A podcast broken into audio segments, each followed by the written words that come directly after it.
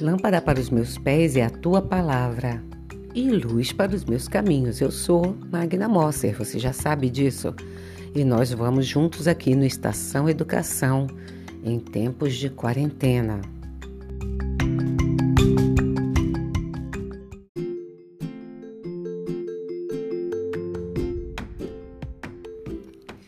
Então, na sequência do, dos nossos episódios aqui que nós estamos trabalhando o, o início, né? Nós vimos no episódio anterior o hino da criação, né? Falando sobre sete dias, bem interessante, né? Então, dando sequência, nós vamos para o episódio de hoje, que é a história dos céus e da terra. A história dos céus e da terra está descrito no capítulo 2, verso 4 até o 4, verso 26 de Gênesis. Nós vamos passar sobre o jardim do Éden, a criação da mulher, a queda do homem, Caim e Abel, e aí nós encerramos este capítulo 4.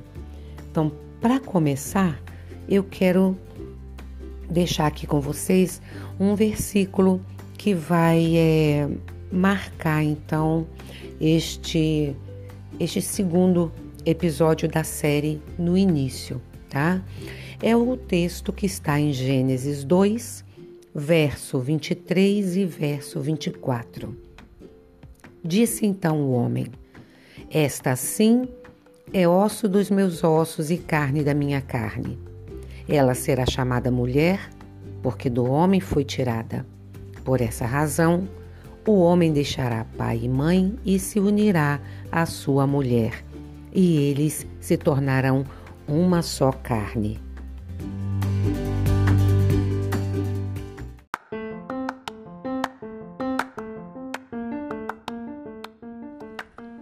Esse relato do, da história dos céus e da terra é chamado às vezes de a segunda história da criação.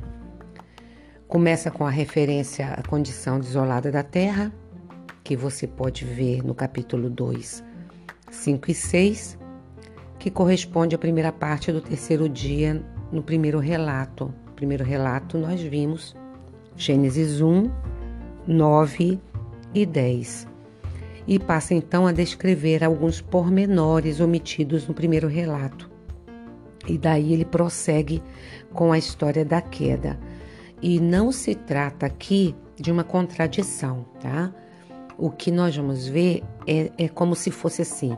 No primeiro relato, ele faz um, um sumário, né? Ele faz uma sinopse, uma, um resumo do que é, tinha acontecido naqueles sete dias. E depois, nesse que nós vamos chamar de a segunda história da criação, ele, ele trata dos pormenores, né, os detalhes do que foi acontecendo nesses dias.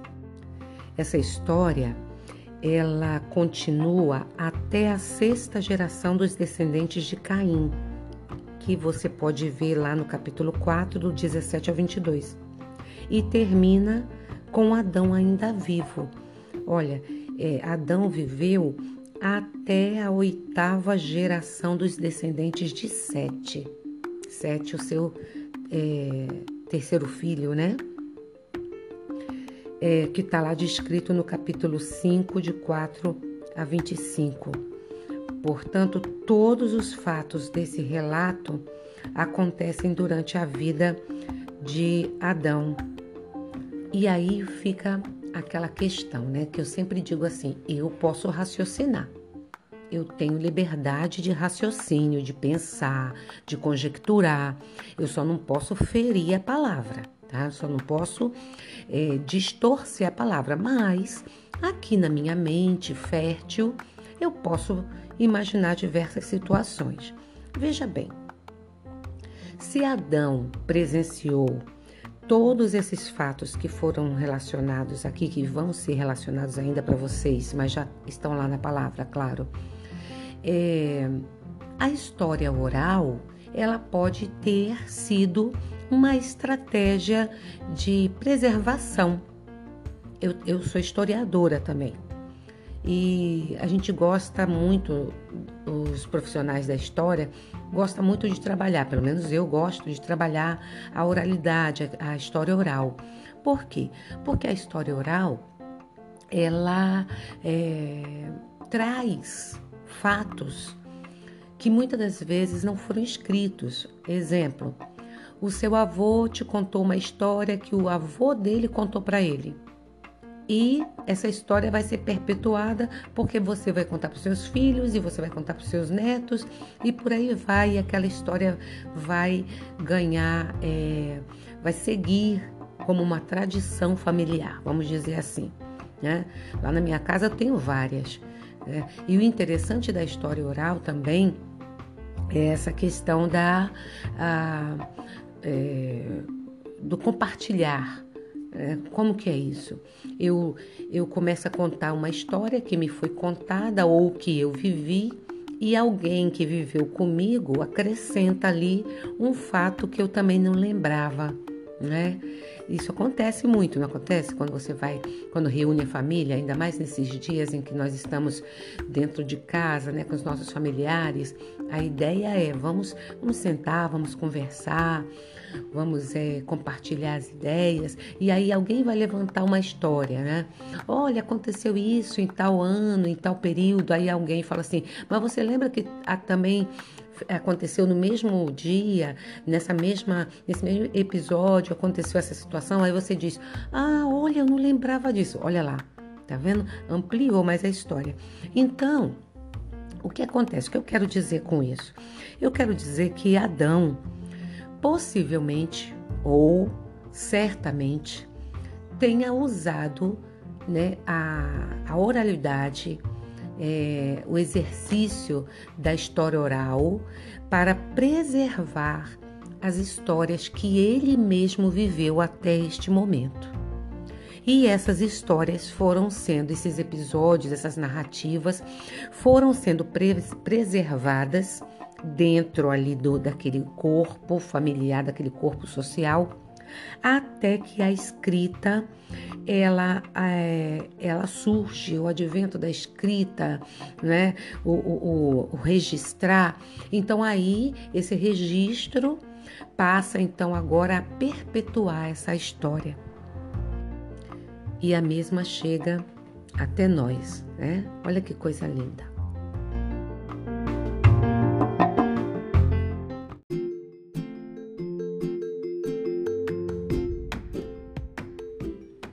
Bom, depois desse preâmbulo sobre a história dos céus e da terra, vamos para o primeiro tópico, né? Nós vamos ter quatro para ser trabalhados nesse episódio.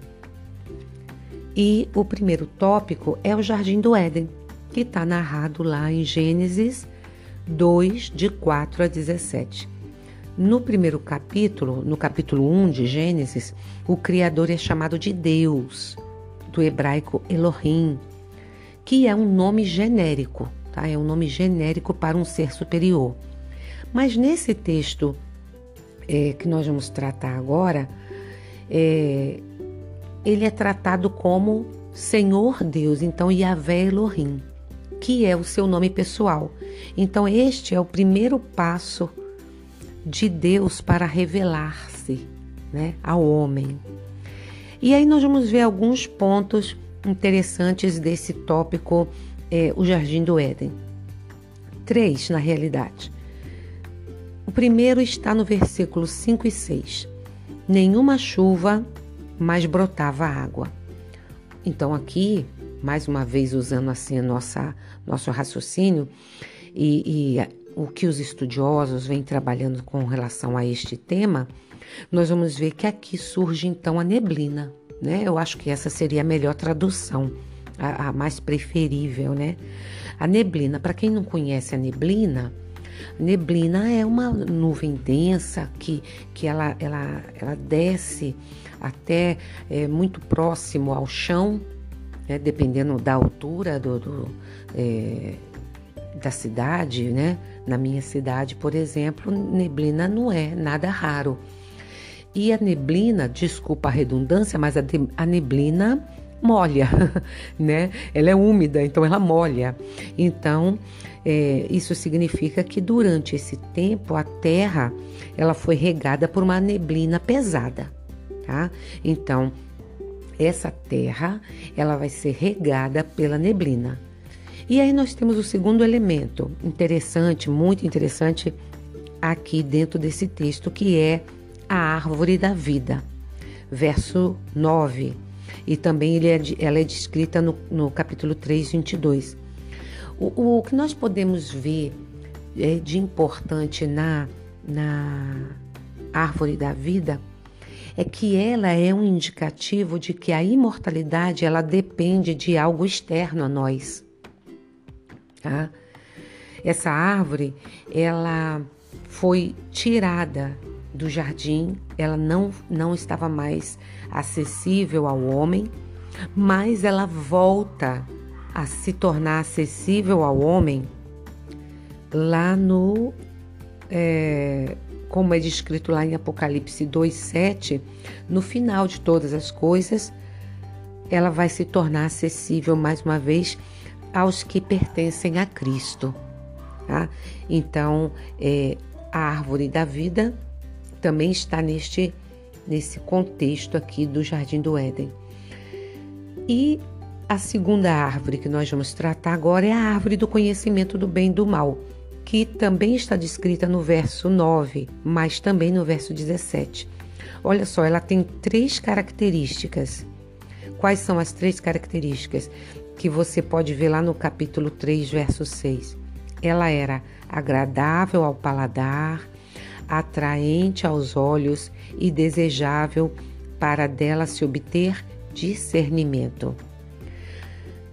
O interessante é que essa foi a árvore é, da qual a mulher e o homem comeram, né?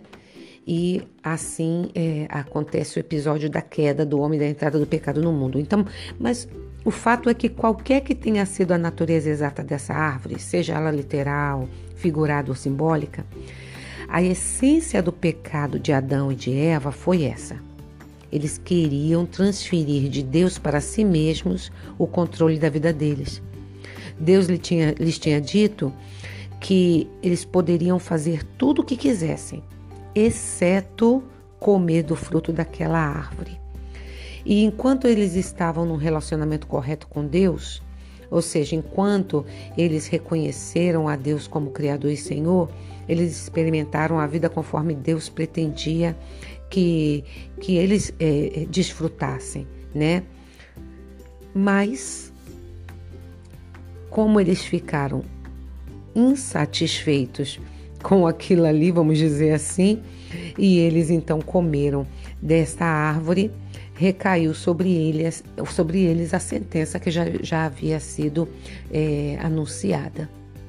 Tá? E eles, então, agora, é, é, como, como o próprio texto vai dizer, eles agora não, não teriam mais essa condição desse relacionamento com Deus é, devido ao pecado, Isaías vai falar que o que, o que o que faz separação entre nós e Deus é o nosso pecado, né? Então eles vão ser agora expulsos desse jardim.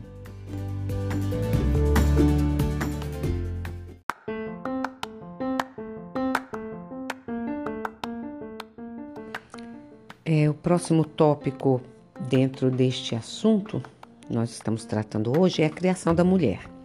Está lá em Gênesis 2, 18 a 25. É, nós já vimos essa declaração, né, da criação do homem e da mulher no capítulo 1, verso 27, onde foi declarado que o ser humano foi criado homem e mulher. E nesse trecho que nós vamos trabalhar agora, vai ser relatado assim de uma forma mais é, pormenorizada como a mulher foi criada. Aqui no início da raça humana também se acha a origem divina do casamento, quando, quando Deus fala no verso 24, né? Um só homem, uma só mulher e uma só carne. Este casamento é, do homem com a mulher, ele tem uma relação, né, uma equivalência terrena ao relacionamento de Cristo com a igreja.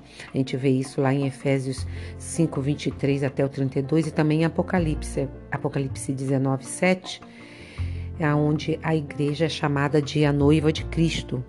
E a esposa de Adão foi tirada do seu lado enquanto ele dormia, versos 21 e 22 de Gênesis 2. E tem uma relação aí também com o retrato primitivo da igreja, quando a noiva de Cristo ela recebe de sua parte a vida. Então, assim, é uma correlação, né, entre, entre esses fatos. Já o terceiro tópico é a queda do homem, né, que está que tá relatada no, no capítulo 3. E aí a gente vai ver é, aquilo que você também já sabe, é, mas vamos lá trazer à tona. Fica, né? Você já sabe, você já sabe. Eu sei que você já sabe, mas tem alguns que talvez não, não, não sabe muito ainda. Então vamos tentar pelo menos tirar um pouquinho do pó, né? Clarear um pouquinho mais essa essa questão. Essa queda do homem, ela foi provocada pela astúcia da serpente, né? Que é, que aqui ela foi, que aqui ela estava representando Satanás, né? Ela é representada falando por si mesma, mas a Bíblia posteriormente é, vai tratar disso falando que foi Satanás falando por intermédio dessa serpente. Aonde está escrito isso? 2 Coríntios 11, 3 e 14, Apocalipse 12, 9, também Apocalipse 20, verso 2 é interessante você anotar esses textos e depois você vai lá e lê, ou então dá uma paradinha agora, ó, parou? Pronto. Abriu sua Bíblia? Já leu? Então vamos dar uma continuidade, dá uma, faz uma leitura para poder acrescentar, agregar aí no, no texto, tá? Ela conseguiu fazer com que Adão e Eva desobedecessem ao, ao Criador e assim eh, consumou o seu intento, né? E o pecado, ele então é, cai sobre o mundo que Deus criara belo e definiria como bom. Deus disse que era tudo muito bom. Mas aí fica a pergunta: por que Deus criou os seres humanos com a capacidade de pecar?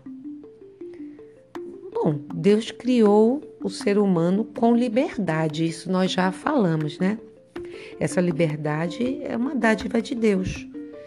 E que liberdade é essa? Eu tenho liberdade de pensar, eu tenho liberdade de consciência e eu tenho liberdade até de desobedecer a Deus. Só que eu decido não fazê-lo, tá? Então essa é a diferença. Eu tenho liberdade para mas eu posso decidir fazer ou não. Então, é, essa liberdade Deus me deu como dádiva, senão nós seríamos robôs, né? seríamos marionetes. E nós não somos, nós temos a liberdade. Né? Então, é, Deus sabia que o homem ia pecar? Sabia, sim, óbvio.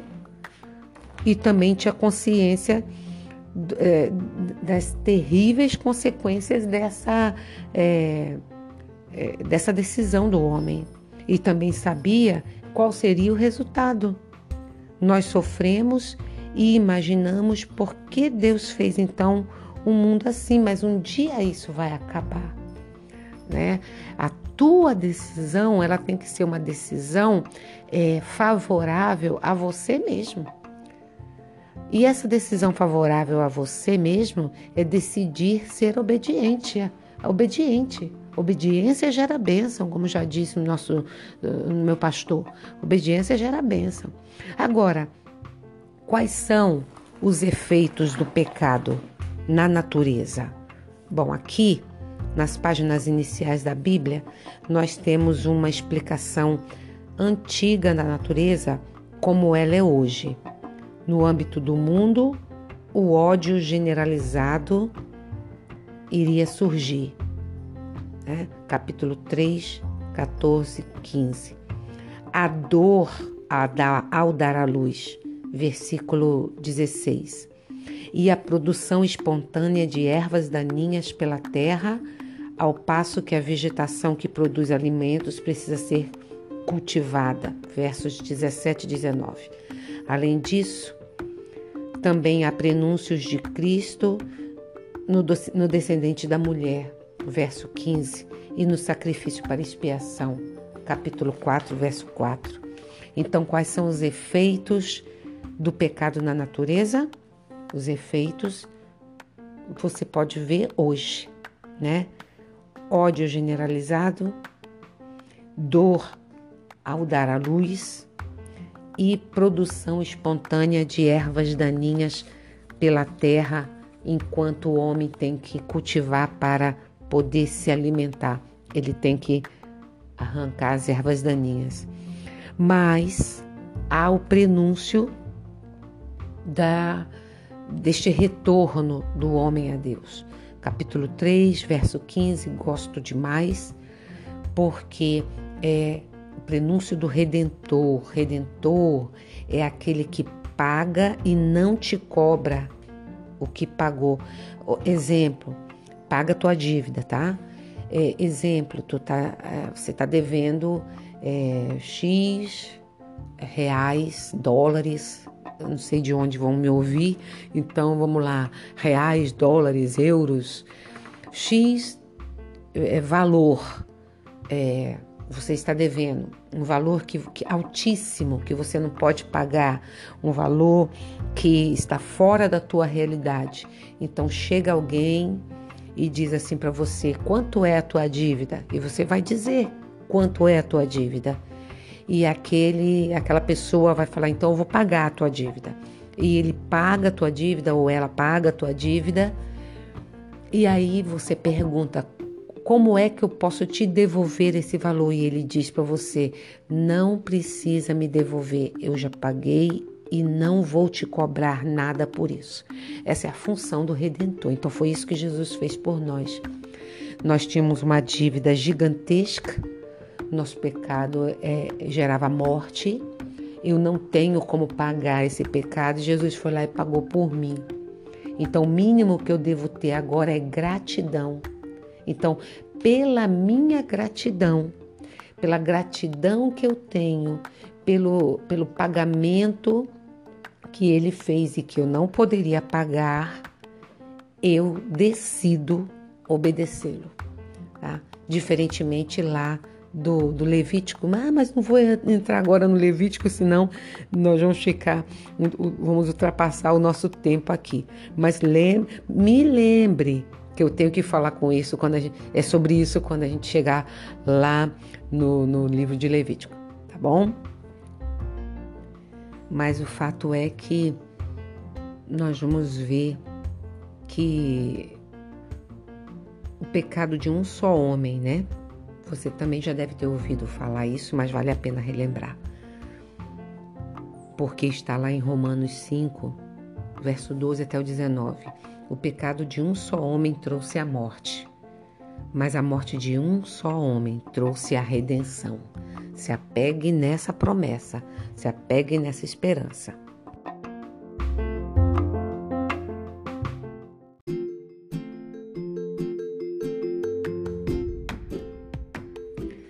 Então vamos aqui para o nosso quarto tópico, onde nós vamos falar de Caim e Abel, certo? Tá lá no capítulo 4. É, entendendo que Adão e Eva já foram criados adultos, Caim, quando matou Abel, é, Adão e Eva tinham ali cerca de 129 anos de idade. Isso porque quando o Sete nasce, que está lá no versículo 25, Adão estava com 130 anos de idade. Está é, tá lá no capítulo 5, verso 3, essa, essa afirmação dos 130 anos. E aí nós temos alguns itens para serem tratados aqui. O sacrifício de Abel, a mulher de Caim, de quem Caim poderia ter medo, o sinal de Caim, a cidade de Caim. É tudo aqui uma sequência de, de versículos. Vejamos então o sacrifício de Abel, né? Está lá no verso 4. Foi aceitável porque suas ações eram justas. Esse era o motivo de Abel ter tido seu, é, seu sacrifício aceitável. Quer ver só? É, primeira carta de João, verso 3, capítulo 3, verso 12, diz assim: eu estou lendo na NTLH, tá? Da, da Sociedade Bíblica. Não sejamos como Caim, que pertencia ao maligno e matou o próprio irmão. E por que o matou? Porque o que Caim fazia era mal e o que o seu irmão fazia era bom. Então nós vamos ver que as ações de Abel eram justas. E porque também o sacrifício de Abel foi feito com fé. Hebreus 14, eh, desculpa, Hebreus 11, verso 4 diz assim: Foi pela fé que Abel, Abel ofereceu a Deus um sacrifício melhor do que o de Caim. Pela fé, ele conseguiu a aprovação de Deus como um homem correto, tendo o próprio Deus aprovado as suas ofertas. Por meio da fé, Abel, mesmo depois de morto, ainda fala. Então, parece que Deus ele tinha instituído esses sacrifícios porque o pecado entrou no mundo. É, e aí nós vamos ver que o sacrifício de Abel ele foi é, aceito porque Abel tinha no seu íntimo é, ser um homem justo, fazer boas ações e ter fé.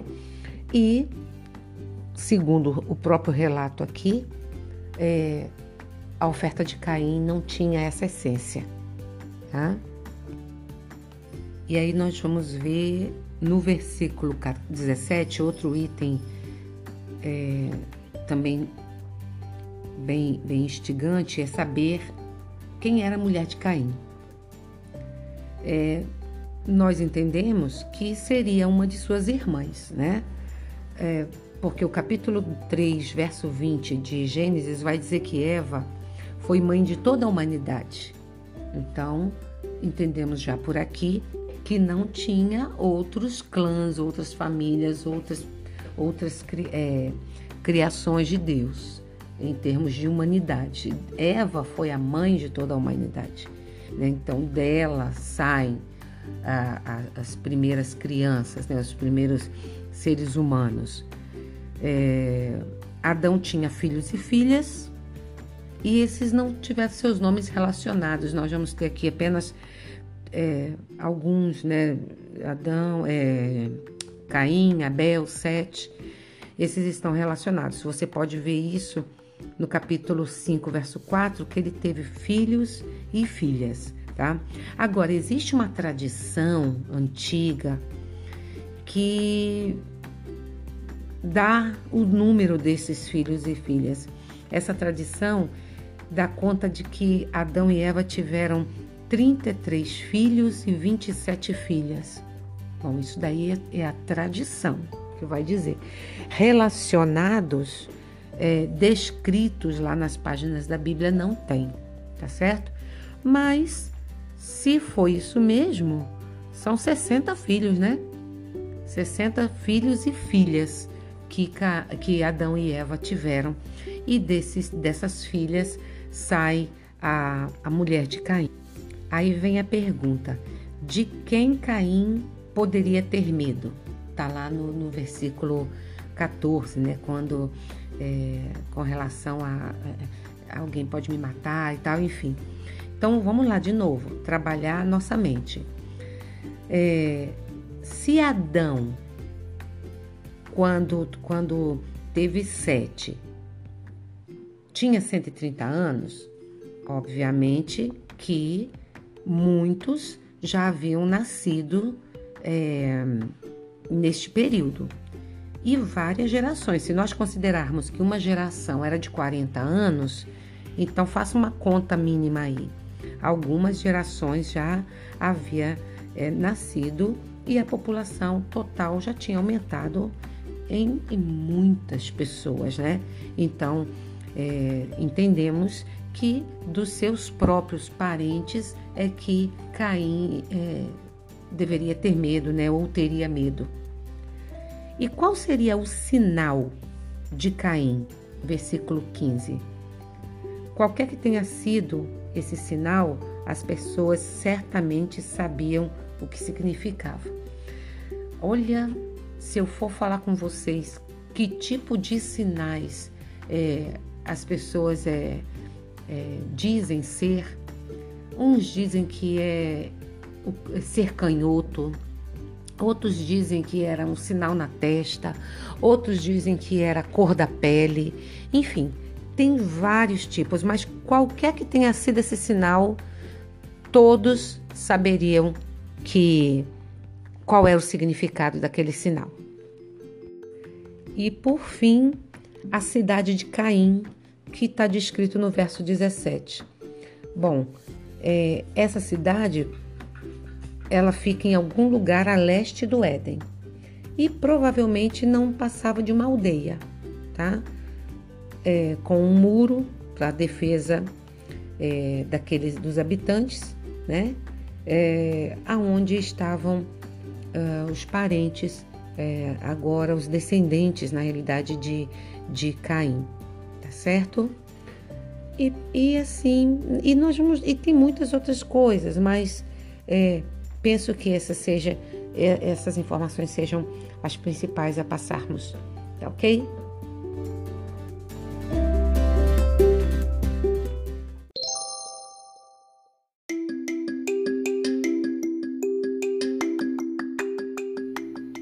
Muito bem.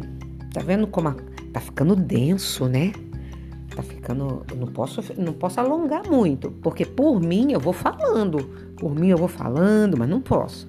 Não posso. Tem que manter aquele, aquele tamanho é, mais ou menos ali, até uns 20 e poucos minutos, para você não se cansar, ok?